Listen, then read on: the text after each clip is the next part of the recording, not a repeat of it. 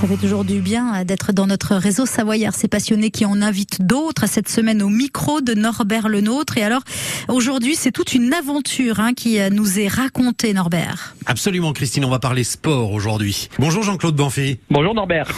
À la base, coach sportif, mais bien plus hein, depuis euh, quelques années, parce qu'il y a eu pas mal de formations euh, qui se sont euh, greffées autour de cette notion de coach sportif. Avant tout, au départ, c'est pour accompagner euh, les gens, les aider à, à faire les bons choix en, matière de sport? Complètement. Alors ma formation initiale, c'est enseignant en EPS. Il y a une douzaine d'années, je me retrouvais plus dans le milieu de l'éducation nationale et euh, je me suis rendu compte depuis quelques années que ce qui me passionnait, c'était réellement d'accompagner les gens. Mais euh, ce qui m'intéresse le plus, c'est de parvenir à ce qu'ils introduisent des changements dans leur vie et des changements qui correspondent à, à des éléments qui avant étaient limitants. Donc j'ai rajouté à la formation en physiologie, j'ai un master 2 en, physiologie, des aspects de nutrition et des aspects de préparation mentale et d'hypnose. Euh, je suis encore une vingtaine de sportifs sur des problématiques d'entraînement, euh, des gens qui veulent améliorer leur, leur performance. Mais quand j'ai un retour du style, euh, bah écoute, depuis qu'on travaille ensemble, j'ai vraiment progressé sur ma gestion des émotions et ma famille me dit que les choses vont mieux.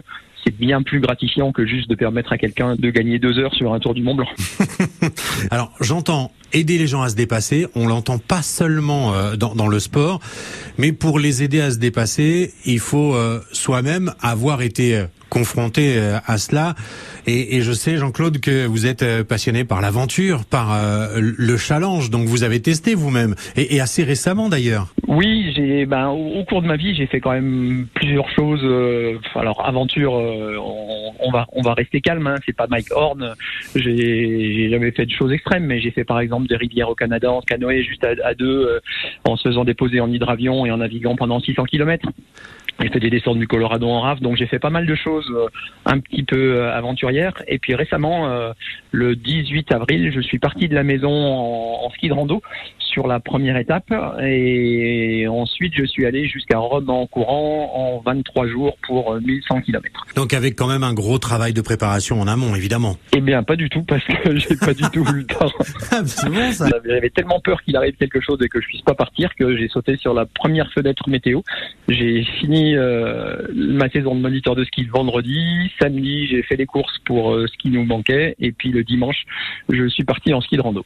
C'est pas un exemple à suivre. Et, et quand vous dites nous, c'est parce que vous avez pour le coup été accompagné un peu? Oui, oui, oui. J'avais une super assistance, Nadine, mon épouse, qui m'a suivi avec notre mini camping-car la plus petite étape devait faire 30 euh, km un jour où j'étais pas super bien et la plus longue 70 et ça a permis de vraiment de gérer la longueur des étapes en fonction de, de la météo, des conditions, de son état de fatigue à elle. Donc c'était un super partage entre nous. En général, Nadine me retrouvait deux trois fois par jour. Jean-Claude Banfi était avec nous euh, aujourd'hui, coach sportif, mais pas seulement. Et euh, Christine, nous aurons un nouvel invité, certainement sportif, demain aussi, mais dans un tout autre domaine.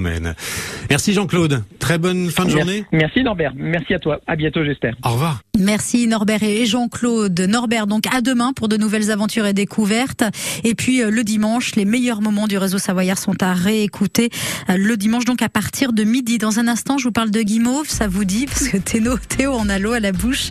Ce sera après Stromae. Voici alors on danse sur France Bleu.